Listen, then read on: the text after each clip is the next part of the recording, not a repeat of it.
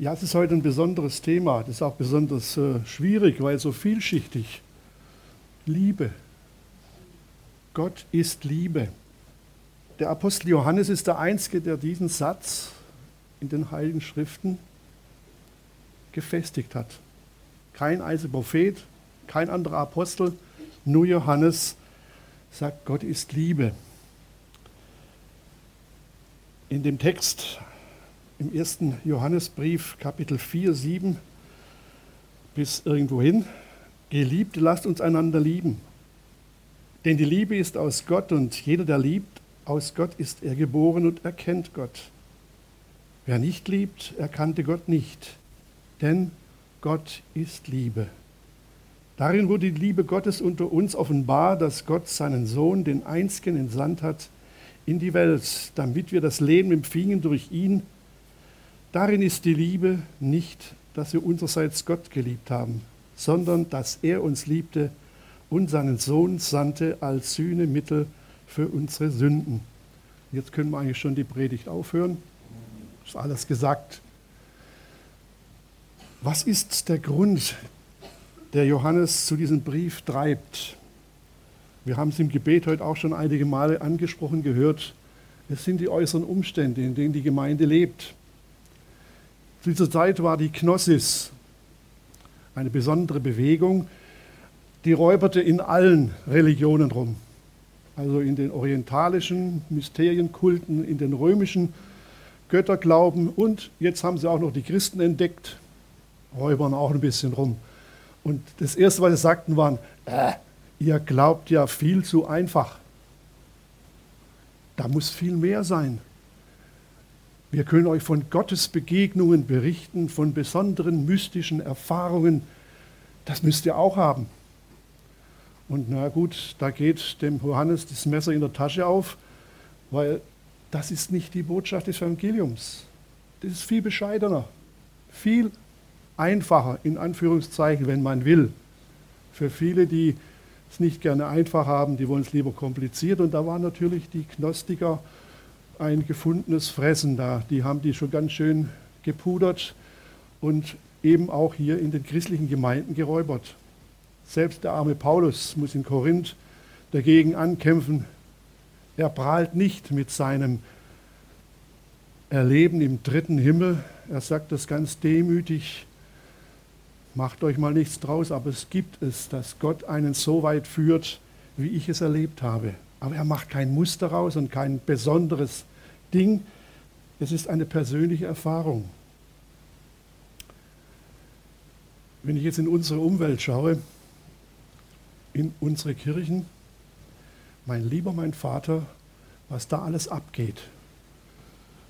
Zum Beispiel in Nürnberg Abschlussgottesdienst, Gott ist queer. Olaf Latzel, vielleicht ein Begriff, Pastor der Johanneskirche in Bremen, sagt, der größte Schwachsinn, er ist ein bisschen rustikal in seiner Ausdrucksweise, aber ich kann das nur unterstreichen. Wie kann man Gott so klassifizieren? Welches Recht nehmen wir uns heraus? Selbst der Bruder Küng hat einmal gesagt, es steht uns nicht zu, Gott gewisse Attribute unterzujubeln, weil wir kennen ihn gar nicht in seiner Größe. Er ist viel größer als unsere Vorstellungskraft. Also steht auch bei uns Augenblicke so ein gewisses esoterisches Grundverständnis in vielen Dingen. Wir haben Zaubersteine, Kristalle und äh, weiß der Geier nicht alles, was die Leute kaufen für Haufen Geld und meinen, sie seien damit irgendwo besser dran und hätten mehr von der Lebensqualität, um hinterher festzustellen, es war ein teurer Irrtum. Johannes spricht ein paar Verse zuvor vom Geist der Irreführung, der um die Gemeinde herum sich ausbreitet. Und Ingrid hat es vorhin gebetet. Wir müssen ganz gewaltig aufpassen, dass dieser Geist der Irrführung auch keinen Eingang in die Gemeinde findet. Gott hat ein Gegenprogramm. Er hat einen ganz anderen Entwurf, was das Leben betrifft, als das, was die Welt uns verkaufen möchte. Die versetzt uns in Angst und Schrecken. kann Satan ja nur ein Interesse daran haben, dass wir zweifeln, dass wir hinterfragen, dass wir an der Bibel rumschrauben. Das Neueste, was ich gelesen habe, und nicht in einem frommen Blatt, die Idee, sondern im Fokus, die Southern Baptist in Amerika. Da gibt es in Gemeinden Menschen, die behaupten, Jesus ist zu schwach. Die Bibel müsste gewisse Stellen weglassen, um mehr die Größe und die Kraft Jesu äh, darzustellen und nicht seine demütige, zurückhaltende Art. Wo sind wir denn? Aber ja, gut, dank Trump, kein Wunder. Aber es ist etwas am Brodeln, am Rumoren in den Gemeinden durch Einflüsse, die von außen kommen. Und so war es auch in den Gemeinden der Urgemeinde, dass einfach allzu viele Kräfte versuchten, dieses Positive, dieses Gute des Evangeliums zu hinterfragen und zu zerpflücken und die Gemeinde ja ins Schleudern zu bringen. Und da setzt eben nun Johannes etwas dagegen. Geliebte. Ich bin froh, dass nicht geliebte Brüder gesagt hat, sonst müsste ich jetzt schon wieder mich entschuldigen, dass die Schwestern nicht gemeint sind, aber er hat es klugerweise allgemein gehalten. Geliebte, lasst uns einander lieben. Warum? Also wenn draußen schon alles am Rumpeln und Knappen ist, liebe Geschwister in der Gemeinde, bleibt doch bitte beieinander. Fangt nicht an zu zanken, gewisse Erkenntnisse in die Höhe zu hieben und andere wieder mit den Füßen zu treten, sondern lasst euch auf die Liebe Gottes ein. Geht nicht weg, lasst euch nicht irre machen. Die Liebe ist aus Gott. Und diese Liebe ist es nicht die Sympathie, die ich zu manchen von euch habe. Nee, die Liebe ist mehr als Sympathie. Da geht es darum, ja, ich muss ehrlich sagen, dass wir uns aushalten in unserer schrägen Art und in unserer guten Art, dass wir Geduld miteinander haben. Ja, und dass wir auch uns nicht verletzen, nicht klassifizieren, der ist ein guter Christ, der ist ein weniger. Nee, Liebe ist einfach ein ja, Ertragen und Miteinandertragen dessen, was ums Haus herum so passiert, was unser Leben ausmacht. Und diese Liebe, entschuldigt, ich bin geborener Misanthrop, kein Menschenfreund unbedingt, die kann nur Gott schenken. Die kann ich nicht produzieren. Die überfällt mich, wenn ich es von Gott empfangen will. Da geht es darum, dass ich mich wirklich an Gott wende, wenn ich merke, hoppa, der geht mir irgendwie quer. Dann sage ich, Herr, pff, wie oft ich beim Autofahren so bete, ich kann es euch sagen. Und dass Gott einfach ja sagt, ist schon recht, ich helfe dir. Und er tritt mir ein Schienbein, aber nicht so, dass es blutet, sondern dass ich es einfach spüre. Es geht mit Gott und seinem Geist anders, als wenn ich mich auf mich selber verlassen würde und sage, du hast die Kraft, du kannst alle lieb haben. Ach du lieber mein Vater. Frommer Wunsch, Geschwister, und ich denke, euch geht es da nicht viel anders. Wir sind nicht perfekt. Wir haben nicht die Kraft, diese Liebe selbst zu produzieren, das wäre eine Riesenanstrengung und hinterher wäre es wahrscheinlich auch nur Heuchelei. Verlassen wir uns auf Gott, dass er uns Liebe schenken möchte. Er kann's. Und jeder, der liebt aus Gott, ist er geboren und erkennt Gott. Ich denke, dass so dieses, der Begriff Wiedergeburt hier einen Platz findet. Jeder, der weiß, wie seine Stellung zu Gott ist und wie notwendig er seine Erlösung braucht, der erkennt Gott in seiner ganzen Größe und in seiner ganzen Liebe zu uns. Und das war nicht zuerst nach Jesus Christus. Gott liebte diese Schöpfung vom ersten Tag an. Vom ersten Tag muss man sich mal zergehen lassen. Gott hat eigentlich alles, was er gemacht hat, aus Liebe getan. Und damit wir lieben können, versorgt uns mit Essen und Trinken, mit einem Dach über dem Kopf, mit netter Familie, manchmal auch nicht. Aber ich denke, als Christen können wir mit allen Dingen, auch die, die uns nicht gefallen, umgehen, weil wir einen Kontakt haben, einen Draht, an den wir uns wenden können. Und Das sieht man schon im Lobpreis, wie viel Kummer, wie viel Sorgen, aber auch wie viel Dankbarkeit wir Gott gegenüber haben. Und wir können uns darauf verlassen, er ist nicht taub, er hört es. Gott erkennen ist wirklich etwas, was auch wir mit Vorsicht genießen dürfen. Schlatter sagt, also wenn, wenn wir unsere Gottesvorstellung so vor uns abspulen lassen, dann merken wir wohl, wie schnell äh, dieses Bild unsere Farbe bekommt. Wir können uns Gott nicht vorstellen. Wir können ihn nicht schematisieren oder irgendwie charakterisieren. Gott ist größer als unsere Vorstellung. Aber seine Liebe ist auch größer wie unsere Vorstellung. Und das hat er uns zugesagt und da bleibt er auch dabei. Und er sagt dann im Umkehrschluss, wer nicht liebt, erkannte Gott nicht. Ich denke, entbehrt nicht einer gewissen Logik.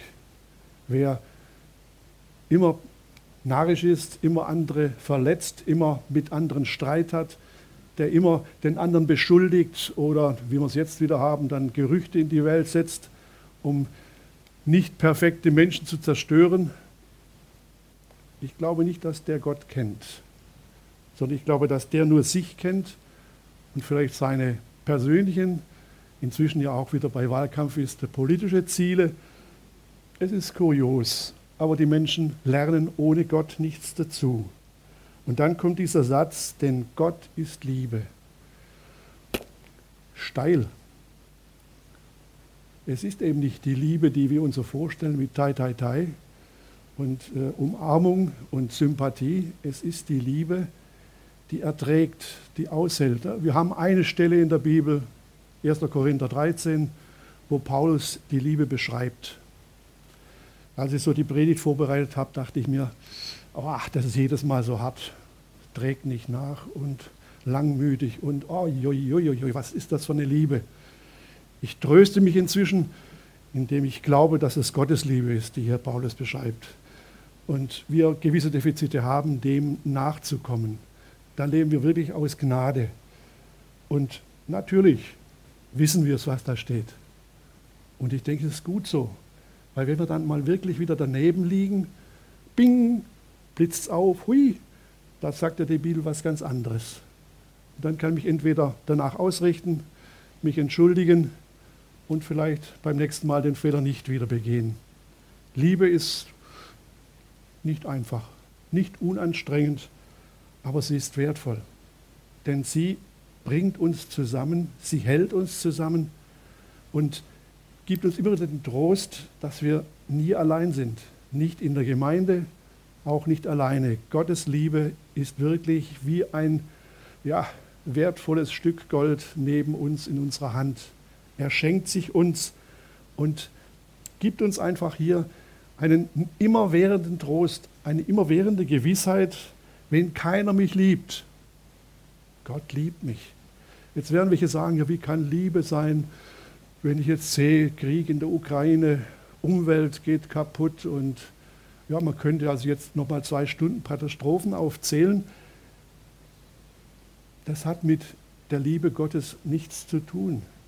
Liebes Gottes ist ja kein Automat. Ne? Euro rein, Liebe da.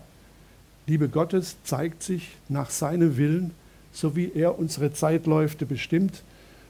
Es ist keine Liebe auf Kommando, aber sie ist existent. Und sie hat uns der Heilige Geist auch ins Herz gelegt. Wir können es nicht leugnen, dass wir es nicht wissen. Wir wissen es. Es gibt diese Liebe. Und wir dürfen uns danach ausstrecken. Aber worin offenbart sich denn die Liebe Gottes? Wo hat sie sich uns deutlich gezeigt? Wo hat sie uns neugierig gemacht? Wo hat sie uns ja, dieses Gewisssein der Erlösung geschenkt. Das ist wieder das Einfache, was viele nicht verstehen wollen. Das ganz Unkomplizierte. Darin wurde die Liebe Gottes unter uns offenbar, dass Gott seinen Sohn, den einzigen, entsandt hat in die Welt, damit wir das Leben empfingen durch ihn. Ohne Jesus Christus geht es nicht. Er ist das Geheimnis, er ist das Geschenk Gottes, Und es geht nicht nur darum, dass er für uns am Kreuz unsere Sünden gestorben ist. Die Folge ist ja noch viel dramatischer. Er hat uns das Leben gegeben. Wir haben ein neues Leben, weil vorher waren wir ja so ne, mit 85, wenn es gut geht, und dann kommt es nichts. Mit Jesus haben wir Leben über 85. Ob ich so alt werde, weiß ich nicht, aber es ist auf jeden Fall Gewissheit, dass wir durch ihn Leben haben. Gottes Absicht war und ist immer gewesen, dass Menschen über ihr Leben hinaus die Liebe Gottes erfahren werden. Und ich denke, da oben, da werden uns die Ohren glühen und die Herzen bumbern vor lauter Freude und natürlich die Augen auch, wenn sie wieder gut sind, bei mir dann keine Brille mehr brauche. Was oben für eine Herrlichkeit bei Gott herrscht. Gottes Liebe ist vorhanden, aber auch ein Ansporn, unser Leben danach auszustrecken. Er will es. Und deshalb hat er uns Jesus geschenkt, damit wir eine Chance haben, das wirklich auch zu erleben. Damit wir das Leben empfingen durch ihn. Darin ist die Liebe nicht, dass wir unsererseits Gott geliebt haben, sondern dass er uns liebte. Steht auch in der Bibel, Gott hat uns zuerst geliebt, von Anfang an. Jeder, wo dem Mutterleid entschlüpft ist, war eigentlich schon Geschöpf Gottes und unterstand seiner Liebe. Aber beim Geschöpf sollte es nicht bleiben. Es sollte ein Kind werden, ein Kind Gottes, das die Liebe Gottes in Anspruch nimmt und natürlich nicht egoistisch für sich behält, sondern soweit es Gott ihm als Kraft und im Geist schenkt, auch für andere herzugeben und damit ja anderes Leben zu gestalten. Das Gegenprogramm, der Gegenwurf Gottes ist Jesus Christus und seine Liebe, die Gott uns darin zeigt. Geliebte, wenn auf diese Weise Gott uns geliebt hat, dann sind auch wir unsererseits schuldig einander zu lieben. Gott hat keiner jemals gesehen, wenn wir einander lieben, bleibt Gott in uns und seine Liebe ist vollendet in uns. Eigentlich so äh, ganz logisch. Wenn Gott uns liebt, dann sollten wir uns bemühen, einander auch zu lieben. Gott macht's vor. Gott ist uns ein ja, Beispiel einer so gewaltigen Liebe, dass er sogar uns ins Herzen legt, könnte es möglich sein, dass wir auch? Gott gibt die Kraft dazu. Gott hilft. Da, wo es mir mal gewaltig hm, an die Nerven geht mit Schwester oder Bruder, dann darf ich sagen, Herr, du liebst mich. Jesus hat mir es vorgelebt, wie es geht. Hilf mir, dass ich die Spur kriege, dass ich in seine Fußstapfen treten kann und eben das alles, was ich nicht kann, dir abgeben darf. Und auf einmal kann ich mit deiner Hilfe Dinge tun, die ich vorher nicht für möglich gehalten habe. Wir bilden uns nicht ein, dass das einfach ist. Das braucht Kraft, das braucht Durchhaltevermögen. Ja, das braucht auch das Bewegen innerhalb der Gemeinde im Dienst des Herrn und in seinem Wort ganz besonders. Da ist viel Hilfe, da ist nicht alles, aber wir haben dann wieder Geschwister, das macht Gemeinde aus, mit denen wir den Weg gehen dürfen, die uns helfen. Das war das Anliegen des Johannes. Lebt bitte das Gegenprogramm der Welt. Und das heißt Jesus Christus und seine Liebe. Lasst euch nicht kirre machen mit irgendwelchen Anspruchsdenken und Erlebnis- und Erfahrungsdenken. Gibt es ja auch in christlichen Gemeinden, wo manchmal die Erfahrung mehr spielt als äh, das, was im Wort steht. Wir sind keine Heiligen im katholischen Sinn. Auch die Gemeinde macht Fehler. Aber lasst uns einfach das in Anspruch nehmen, was uns angeboten wird. Und so wie Johannes darauf bestehen, wenn es da draußen auch noch so kracht und noch so daneben liegt und die alles machen, was wir nicht wollen, wir bleiben in der Liebe des Herrn. Und wenn es gut funktioniert, wenn wir uns darauf einlassen, glaube ich auch, dass die draußen sehen, obala, es gibt auch was anderes.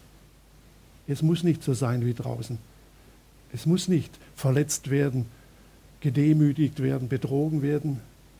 Es darf geliebt werden. Und das sagt hier Johannes. Wir sind dann auch unsererseits schuldig, einander zu lieben, weil Gott uns das vorgemacht hat. Dieser Satz, Gott hat keiner jemals gesehen, der spielt auf die Situation. Weil die Gnostiker behaupten ja, dass sie schon alles erlebt hätten, dass sie also Wunder und Gott ganz nahe waren. Er bezieht sich hier noch einmal aufs Alte Testament, wo klar ist, wer Gott sieht, stirbt. Aber wenn wir einander lieben, bleibt Gott in uns und seine Liebe ist vollendet in uns. Ja, Gott ist dann in uns lebendig. Er, er gibt uns Kraft. Er macht uns zufrieden. Er macht uns gewiss, dass wir in seiner Liebe leben können, mit seiner Kraft leben können, mit seinem Geist, jedem in der Gemeinde begegnen können. Und sogar Menschen, die außerhalb der Gemeinde sind. Und wenn wir das leben, wenn wir das verinnerlicht haben, wenn das Wirkung zeigt, dann kommt der letzte Satz hier in Bedeutung. Und seine Liebe ist vollendet in uns. Vollendet heißt ja auch am Ziel angekommen. Fertig sein. Wenn wir das schaffen, dann hat Gott in uns das Ziel erreicht. Dann ist sein Dasein in unserem Leben, in unserem Denken und Fühlen erreicht. Dann kann er sagen, ja, der Bruder, die Schwester oder andersrum, die Schwester, der Bruder, die haben es begriffen, die haben sich beschenken lassen, die haben mein Angebot angenommen. Und wenn das alle so erleben und alle Gott so in jedem die Vollendung schafft, dann haben wir schon einen Himmel auf Erden. Wir müssen uns aber bemühen. Und ich bin mir sicher, es gibt wieder Situationen, wo wir an uns zweifeln. Das dürfen wir ruhig, aber zweifeln nie an Gott und seiner Liebe. Weil darin ist alles, was wir brauchen. Amen.